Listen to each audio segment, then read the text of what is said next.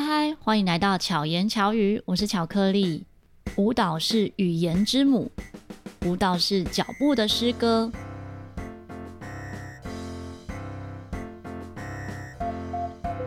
平常我很常看一些舞台剧、戏剧的演出，但是我发现我好像蛮少看舞蹈的表演。今天邀请到的来宾呢，就是舞蹈专家，让我们欢迎许嘉文。嘉文，大家好，我是嘉文。嗯，我是一位剧场工作者，然后是通常是以演员、舞蹈，然后还有创作者的身份。那我的作品通常结合。戏剧、肢体舞蹈跟高空绸吊、高空吊环，很多元呢。我第一次认识你的时候，你说哦你在教舞蹈，然后讲哦这样就是可能我们知道的那个舞蹈状态。你又说哎还有高空绸吊，然后越讲越多，越讲越多，最后发展成一棵树。其实对你来讲，会不会是舞台上的表演就是都是一样的？其实对我来说是，就是表演艺术应该不分。界限。嗯哼，我记得，嗯，英国的剧场跟电影导演叫做 Peter 嗯，他曾经说过，嗯，生命中的一切都有其形式，然后我们也追求形式，但是形式形成障碍。嗯，所以如果去分类它，可能你就会界限说，哦，我现在是跳舞，我现在，比如说我现在跳哪一个，呃，假使我今天跳的是芭蕾舞，所以我就只能这样，不能那样。对对，嗯，那形式其实。有它的必要，但没有一定要。嗯嗯，那你自己的学习历程，你是从小学舞蹈，是持续学舞蹈，还是说就踏入另外一个领域？其实学舞是从嗯小时候五岁的时候开始学舞，哇，很小，嗯，然后当兴趣学，嗯哼，到高中才进到舞蹈班，嗯，然后大学硕士都是念戏剧表演。你五岁学什么舞啊？五岁就是幼稚园，就是跳跳开心的，是跳芭蕾舞那种吗？应该是吧，我们不记得，就是幼稚园小朋友，就是嗯，嗯，会有肢体的课，有肢体动作，就是，对，然后还有音乐课，但是肢体究竟跳什么，可能不太记得。嗯嗯，嗯，只是那时候就开始有这样的兴趣，对。那你从小学舞是自己想学，还是家人鼓励你学？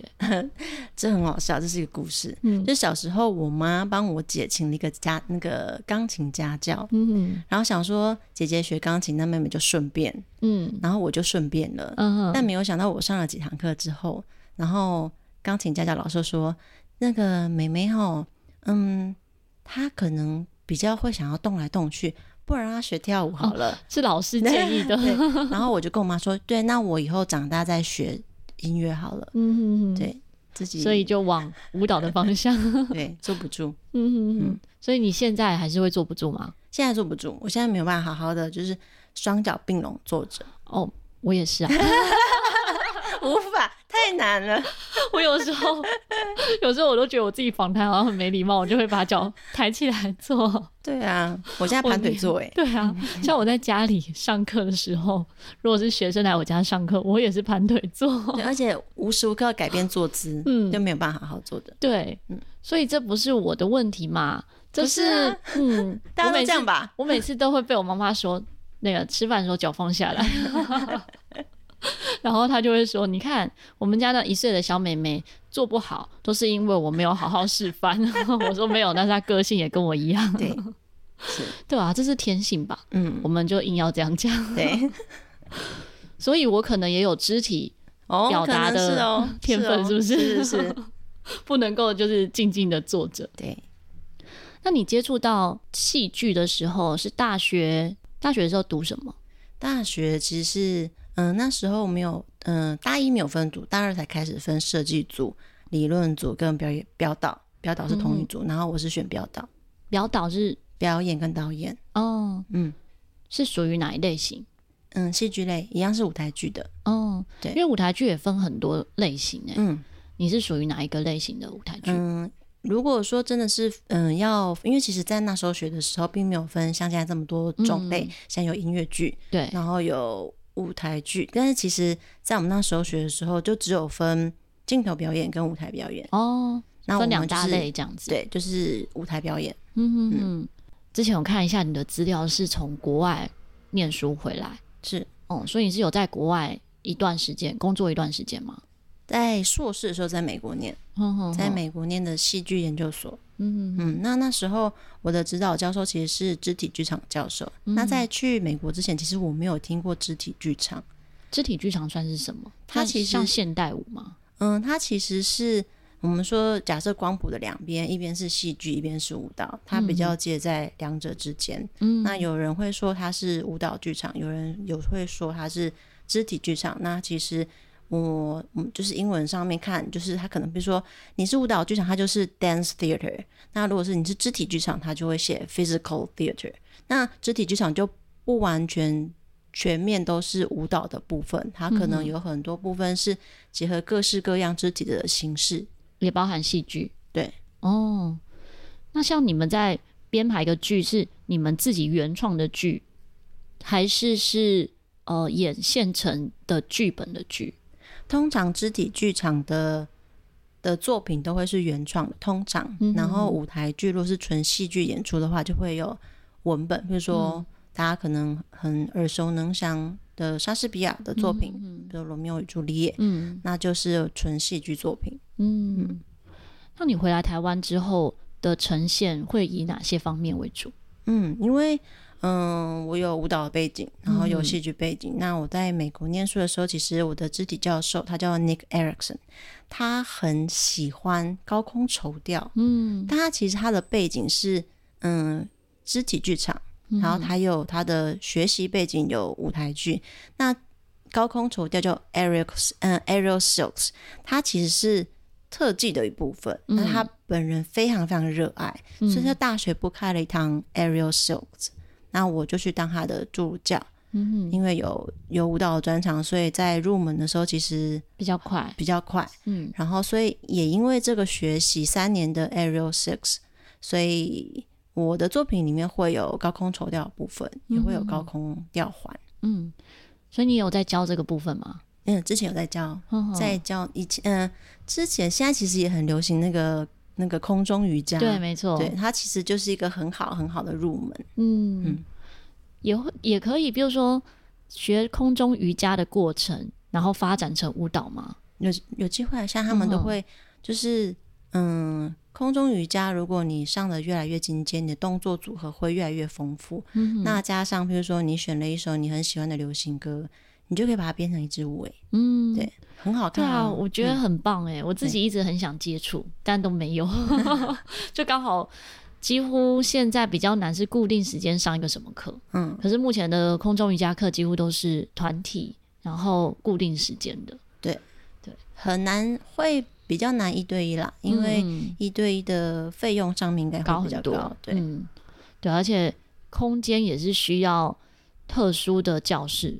对，对，教室一定要有那些设备。对，那你自己在演出的过程也会结合空中瑜伽，空嗯高空绸吊，在剧场里面，嗯，空中瑜伽的高度大概是一层楼高，嗯、是一层楼大概三米高。嗯，那在剧场里面，通常剧场空间都超过三米以上。嗯，那你的吊点就会很高，可能是比如说五米以上、六米以上，嗯，那就会做到是高空绸吊，就不会是。空中瑜伽，嗯，所以它是是以高度来分别，就是步比较长，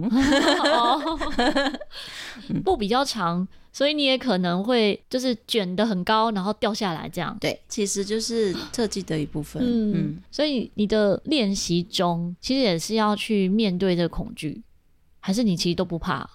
其实我可能上辈子是猫吧。哦，我以为你是说上辈子是猴子，差不多意思。就是我很爱爬高，哎，嗯嗯，然后不会怕。爱爬高应该是猴子，但是猫比较可爱。对啊，嗯，那你这样子掉下来的时候，有会有因为这样在练习的过程中受伤吗？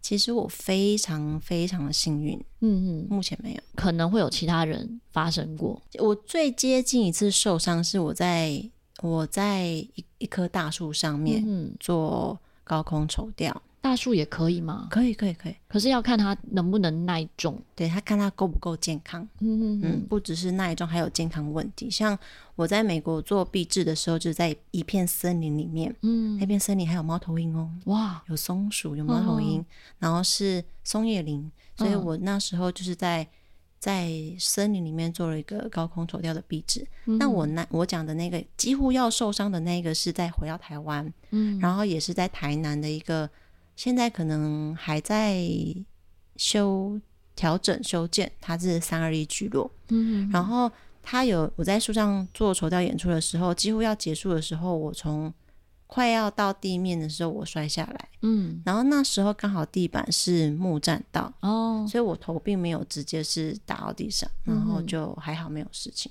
嗯，那什么原因会掉下来？嗯，因为演出的时候，我们为了照亮在户外演出，为了照亮那条绸布，嗯，所以我们会把灯挂在绸布的正上方。嗯嗯，那我我要做那个动作是已经要结束了，我要从。就是做那个最高潮的时候，我要从最上面一路翻到最下面，追、oh. 到底。然后我要去脚要去勾的时候，我眼睛直视到上面的灯，oh, 看到灯。对，嗯哼，因为那是没有练习的时候，你不会预期这件事情啊，所以演出的时候才，呃，天哪，有灯，然后一个闪身，我脚就没有勾到。哦，oh. 对，哇，但也是经验，嗯、还好没事。嗯、这样子以后再遇到的时候就知道要怎么去练，对或者看哪里。对，就是要跟设计说要避开灯，不能在最顶上。嗯哼哼嗯，在参与的演出中啊，你有最喜欢什么样形式的演出吗？我最喜欢就是那种很没有框架、很没有形式上面限制的，就很像是大家玩在一起，嗯、有音乐的、有舞蹈的、有戏剧的、有影像的，嗯，就是大家一起有影像是指影像结合。对怎么样的影像结合是跟背景的影像？投影的话，就是看你的介质是什么。你可以，你的介质是打在墙上，嗯，你可以打在投影布上，嗯、你可以打在人体上，嗯、你可以打在嗯舞台布景上，这些都是可以，只要是可以成像，那都会有影像创作的空间。嗯嗯，这个部分是你跟影像创作专业的人合作，还是说你自己头脑就会有那个画面想要呈现？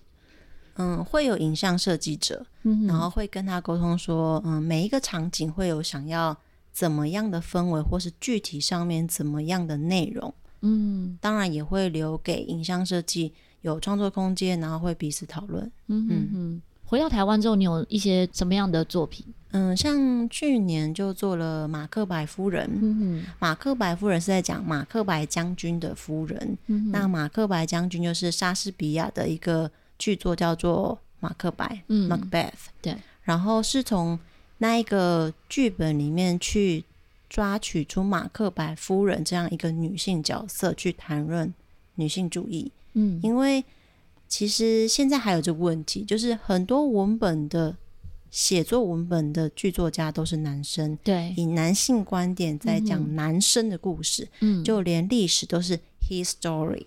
男生的他 的故事，所以在历史上面，女讲女性的文本就已经很少很少了。嗯，那对我来说，我觉得女生的故事需要被讲，嗯、我也想要讲身为女人的故事，所以那时候选了马克白夫人。然后也因为马克白夫人是少数剧本里面非主角，可是却有非常高的嗯表演空间。嗯，就是这个女人角色她。非常非常鲜明，而且莎士比亚把它写的很很丰富，不会很单一，嗯、不会觉得他就是一个嗯将军夫人很高高在上，不会这样子简单带过的感觉。对对对，嗯、所以其实很多人就会去用马克白夫人去探讨女性主义这件事情。嗯、那去年我就是用了马克白夫人这个角色做灵感，然后去做了一个六十分钟的演出，在台中歌剧院。嗯嗯，嗯那像这样的演出的内容，你是怎么样去呈现？是用说故事，还是说以以肢体的方式来叙述故事？是以戏剧结合肢体舞蹈，还有高空绸吊、高空吊环也有。嗯，嗯，所以有其他演员，对，有其他演员进行这样的演出。在二零零一年的时候，我是做一个 solo 版，二十分钟 solo 版。嗯，然后去年做六十分钟的四个舞者的版本。嗯。然后四个舞者也是一起演，有对白的，对，有呈现是讲中文吗？是讲中文跟台语。其实马克白夫人这个剧本要延伸成六十分钟的时候，我想探讨的就不只是马克白夫人这个女人，嗯、哼哼因为她距离我们太遥远了。嗯，那会想说，那莎士比亚是一个西方人啊，那我为什么在台湾我要看一个西方人的故事？嗯，所以我就会想说，那西方的社会是怎么样子？嗯，那东方的社会是怎么样子？就是当西方的女人的女女性主义这个意识，嗯，或者是女人在历史脉络里面被被轻视忽略的时候，嗯，东方的社会有什么样的呼应？比如说，东方社会传统社会，你会可能会想到三从四德。嗯，从东方的社会开始想到，好，我谈论到。西方的经典跟东方的社会做结合，那跟台湾的女人，嗯，可以有什么样的结合？嗯，跟我是嘉义人，跟嘉义的女人可以有什么样的结合？嗯，所以我那时候是用西方的经典、东方社会角度的切入，然后再谈到三个在嘉义曾经非常著名的女女人，嗯，在三个不同的世代。所以去做整个去串联起来，当观众在看这个作品的时候，他就不会觉得说马克白夫人离我太遥远了嘛，跟我什么关系啊？但是你又还要再把它跟马克白夫人做结合，对，有这样的灵感，还有收集素材的时候，它会是怎样的过程？嗯，会需要跟演员们做讨论，比如说，我们就先选出。嘉义在地女人，你知道的有谁？你知道那就定是个名人喽。嗯嗯，那他就不会就是我都不知道。没想嘉义有哪个女人很有名？许世贤，她是谁？她是嘉义的第一个女市长。哦，嗯，糟糕，我好孤陋寡闻。就是。嗯，只要是你是嘉义人，你就知道你许世贤，嗯，因为有世贤路，嗯，哦，对对，我我有，哎，欸，这样讲我有听过，对。对，我有听过，对。对，因为你讲到世贤路，我就有印象。但是那时候我知道世贤路的时候，我还不知道她是女生呢，嗯，哦，因为因为名字很中性，对，对，所以我并没有联想到说她是嘉义有名的女人，嗯嗯，是，嗯，她是有世贤路、世贤国小、世贤图书馆，嗯嗯。嗯，她是。嘉义的，就是有点像是妈周伯的意思，就大家长这样。对对，那还有、嗯、还有谁？嗯，还有嗯，譬如说我们那时候还谈到了啊，对对对对，张杰，你知道张杰？你一定知道张杰。张杰吗？张杰，张杰，我不知道。陈澄波，哦，我知道，对，知道对。她是女生吗？陈澄波的太太。哦，你会知道陈澄波是因为张捷。在陈诚波的背后做了非常非常大的努力。哦，嗯，但是我们只知道陈诚波。对，因为他是在，他是等于说是那个成功的男人背后的那个默默伟大的女人。对，嗯，他做了很多很多事情。可是这些事情是他在做这些事的当时就有被看见吗？还是后来的人整理才知道的？没有被看见，因为那时候陈诚波嗯被枪击的时，呃，被枪毙的时候是二二八事件。嗯，所以那时候。张杰是收到枪毙通知去收尸的时候，嗯，他是一个人把家里的门板拆下来，嗯、然后去把陈晨波的尸体扛回来，嗯、再把他整个因为手流血嘛，把他换装之后，然后请摄影师来家里拍摄陈晨波的遗照。嗯，那时候为了要让遗照好看，他把自己把陈晨波的尸体，然后躺在门板上面，自己蹲在门板下。然后把整个门板撑起来，只为了让摄影师拍照。哦、她是这样的一个女人。然后世界上其实，嗯，嗯后来如果我没有讲到陈嗯陈晨波背后她的故事，你是不会知道张杰这个女人的。嗯嗯，嗯，因为她其实是在二二八之后，这是完全竞争。嗯嗯嗯，你怎么会找到她的资料的？嗯，因为。在嘉义，所有人都知道陈晨波，oh. 然后你会知道陈晨波的基金会，你会知道陈晨波所有的作品，嗯，那你会想说，嗯，是谁帮把它整理出来的？把它整理出来的？因为那时候大家都以为陈，因为那时候二二八的时候，张杰为了让当时政府知道说他已经把陈澄波所有的画作都烧掉了，嗯，他在家门口，嗯，把陈澄波的画框，嗯，把画从画框里面拿下来，嗯。在家门外面把画框烧掉，所以大家以为他的作品都不见了。嗯、可是事隔多年之后，然后陈澄波的基金会他可能弄了画展去纪念陈澄波，嗯，我们才知道原来画作有被保保留下来。嗯，那是谁保留的呢？是张杰，嗯。所以到后来才知道，哦，原来张杰做了这么这么多的事情。嗯，而且他一个人要偷偷的在那样的环境下完成这些事，真的很不容易。对，嗯。还有一位女性角色叫顾德莎，嗯、顾德莎是现代人，她是嗯，二零一九年才过世，她是一个台语诗人。嗯，然后她其实她的一生也非常非常的坎坷，因为她在。高中的时候，他其实就在文坛上面崭露头角。他其实文笔非常好，嗯。可是因为他们家的经济状况的原因，他高中高职一毕业，他就进纺织工厂当女工，嗯嗯，就是那时候的台湾社会。嗯。然后进了工厂当女工，他在台湾经济起飞的时候，他经历一段纺织工业很很很兴盛的时期。嗯。然后他自己也开了工厂。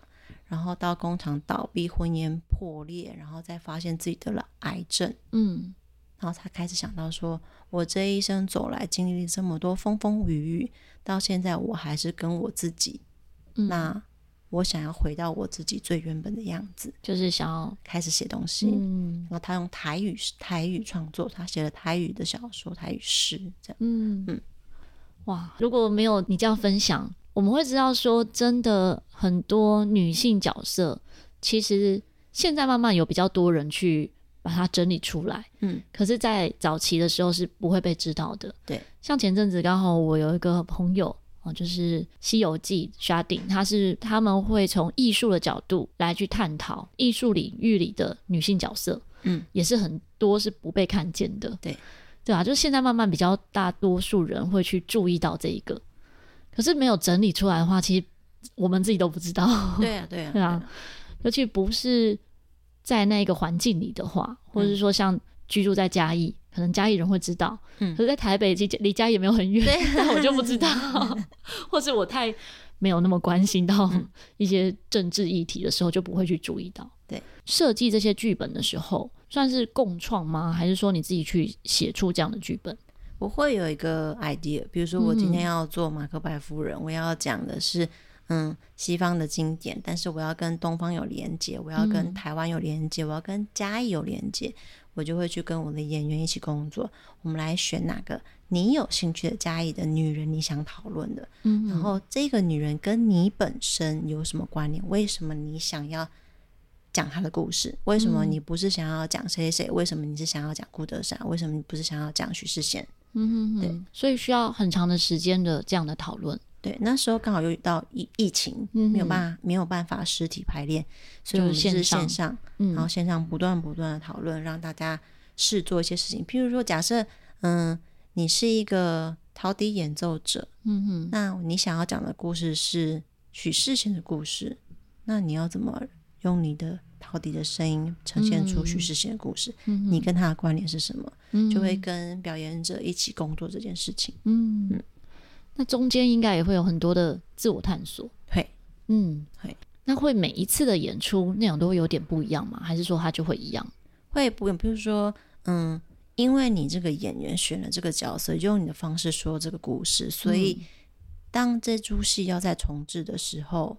你就会是那唯一的演员，你就会是那个固定的班底。嗯哼，如果我今天种种原因，假设说你没有办法跟我们巡回了，嗯，但是这出戏要巡回，那我得找别人的时候，那就会是让别人选别人的角色，哦，就会因此换换这个故事角色。对，因为没有，就是比如说我今天如果选了一个钢琴家来演许世贤的故事，嗯，他会用钢琴的角度来去呈现，啊啊、嗯嗯是。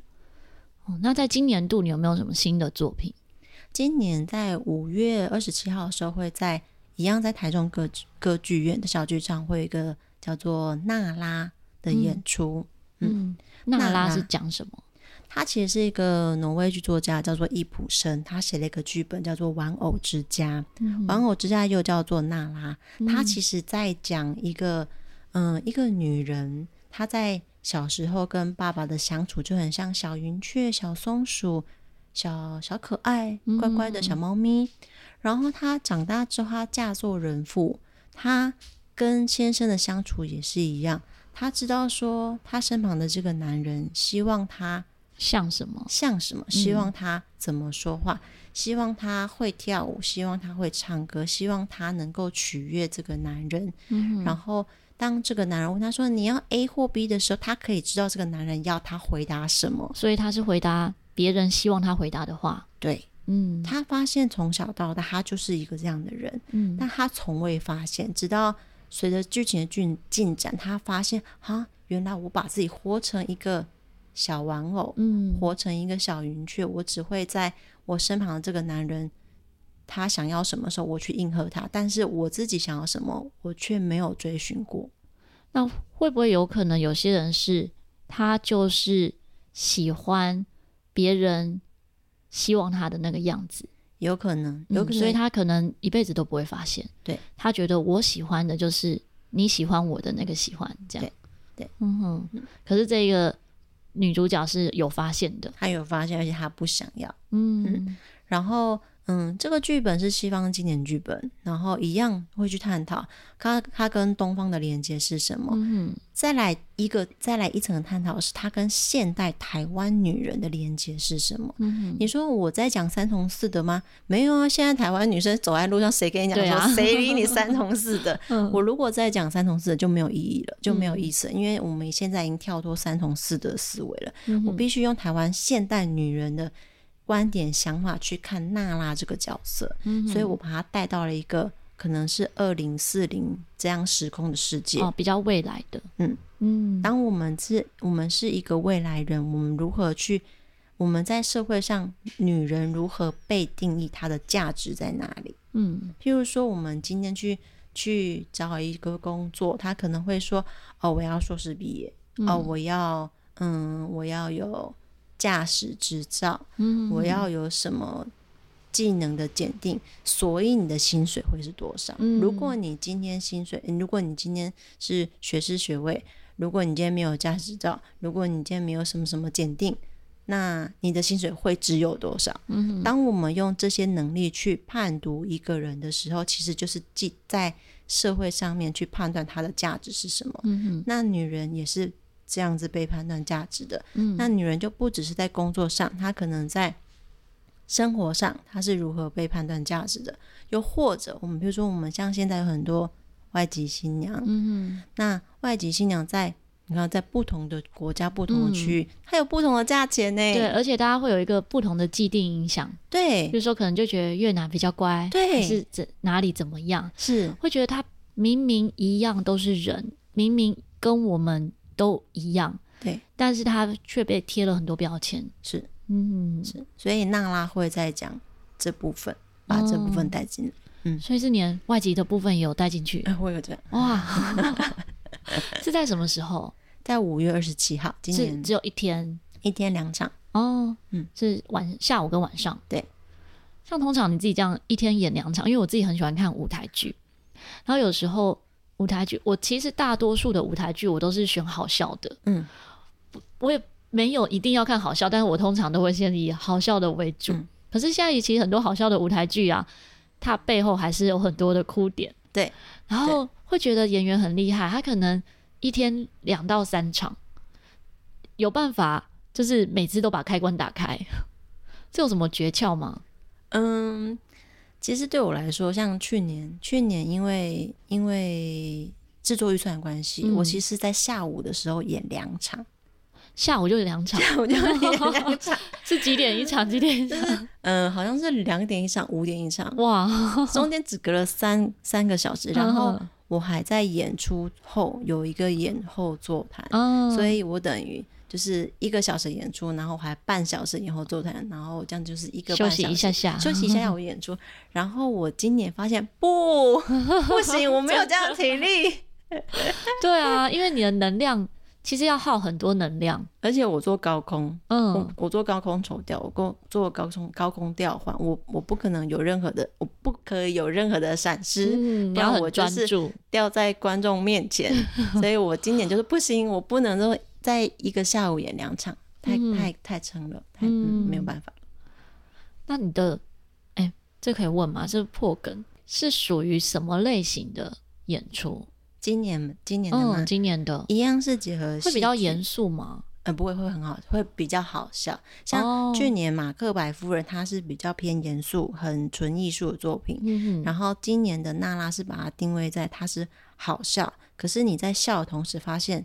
自己好像不应该笑。哦，了解，因为你在讲一个很严肃的事情，嗯、就是说，假设你就听到婆婆妈妈说啊，我们我们家媳妇三十万啊，你们家怎么四十万？哦？你们家买贵了，哦，就是你在笑这件事情的时候，嗯、你会想到啊，我好像就是也是好笑，但他真的就对，就是在判断一个人的嗯价钱了，对，不是价值，对，那你多少钱？我之前有思考过这个问题，我多少钱？嗯，你多少钱？嗯，我们没有办法定义，嗯，因为觉得就只值那个钱吗？还是怎么样？对。可是我们在遇到周遭有朋友在选择外籍新娘的时候啊，他就是很很活生生血淋淋的在进行这件事情。也不是说这件事情不对，因为对这个当事人来讲，他也需要这这件事情，嗯，可能才能够改善他的原生家庭的生活。嗯，就像奴隶贩卖。奴隶贩卖，你是用他是什么样的国籍，然后他会、嗯、他会做什么事情？童工有童工的价码，然后男人有男人价码，女人有女人价码。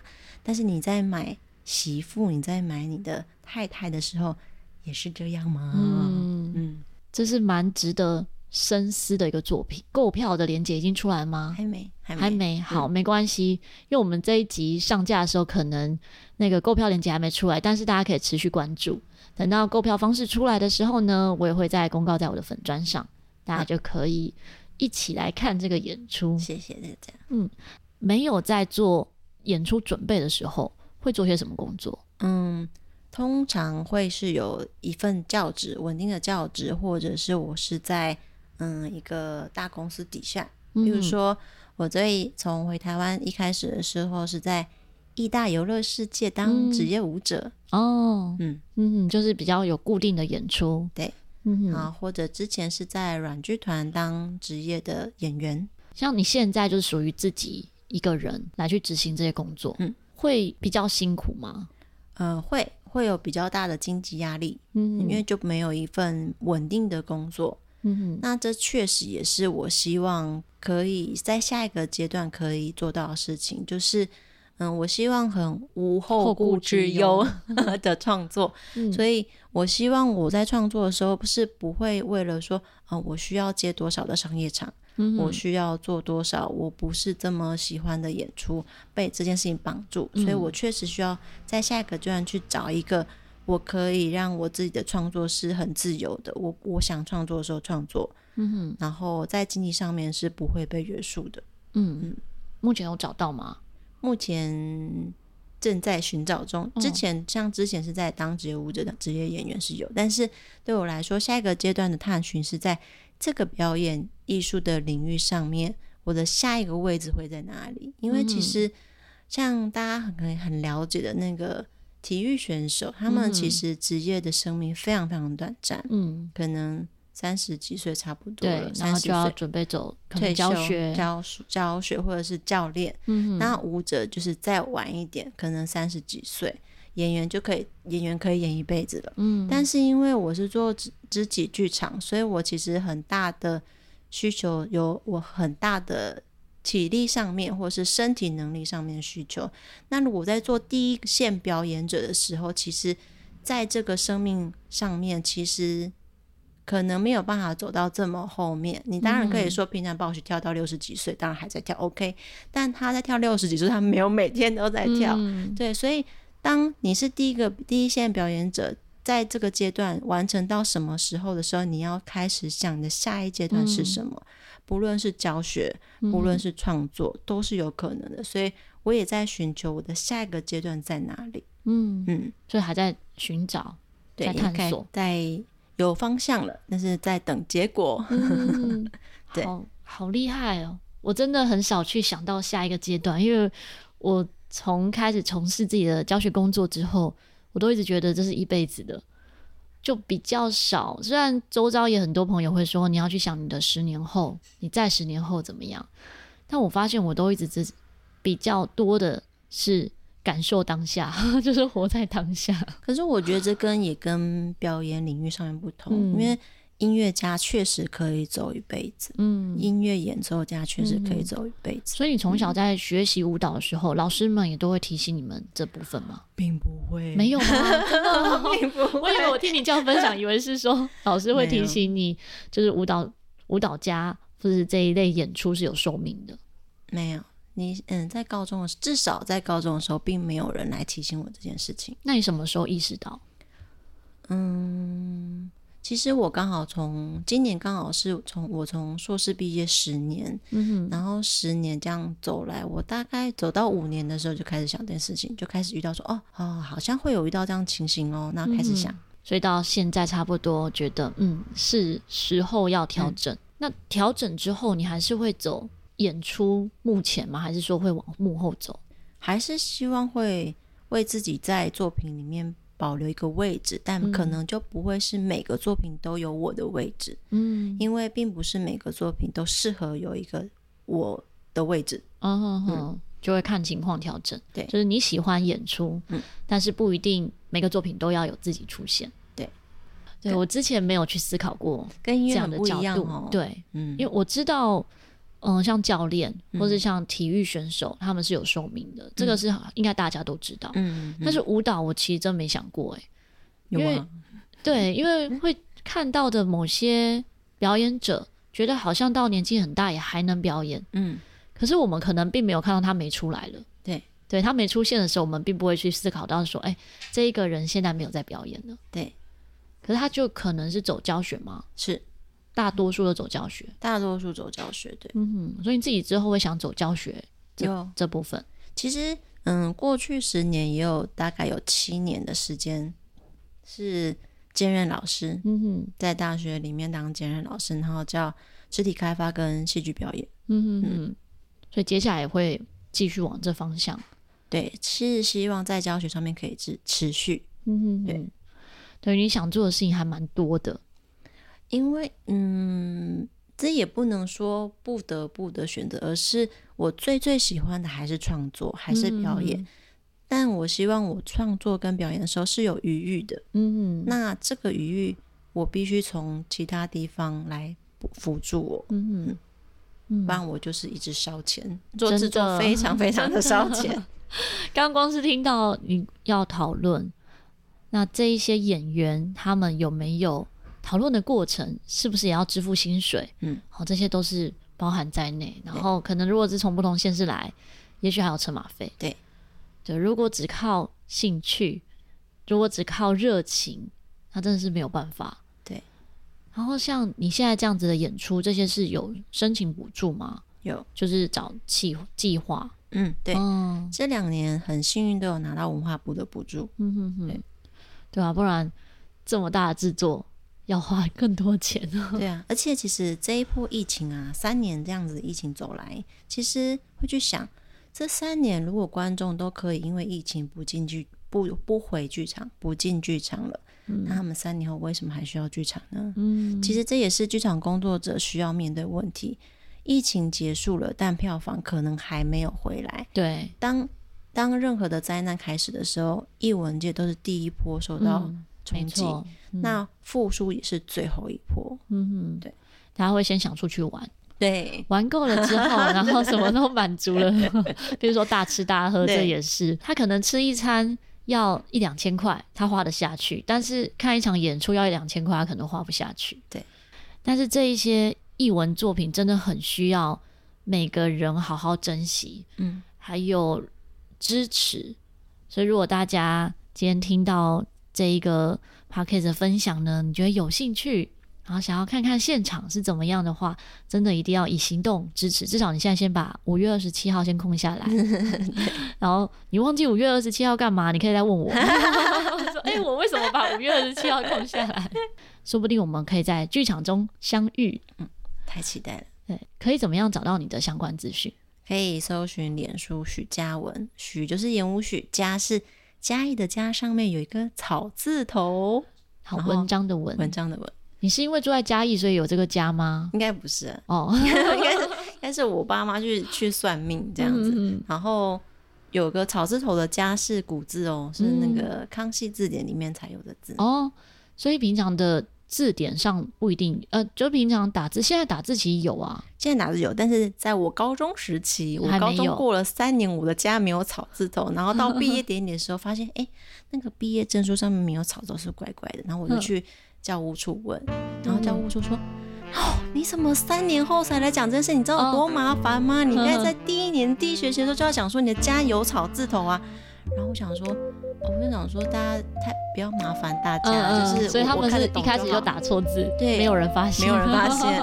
所以大家如果发现你的那个什么名字打错了，要立刻反应。我高中的毕业纪念册名字就是错的，可是校稿的时候没有发现，然后他是把陈若仪写成陈芳仪，因为那个口很像。对啊。所以，我其实毕业纪念册上面没有我这样。如果以名字来看的话，其实没有我。照片有，对，照片有，也不知道认不认出来。对啊。所以，嗯，如果大家有发现名字不对的时候，要赶快讲。像我是没机会发现，因为我是已经印出来了才发现。如果喜欢嘉文的话呢，或者对这个嘉文的演出是有好奇、兴趣的话，可以关注他的粉砖。那相关资讯呢，我也都会放在资讯栏里面。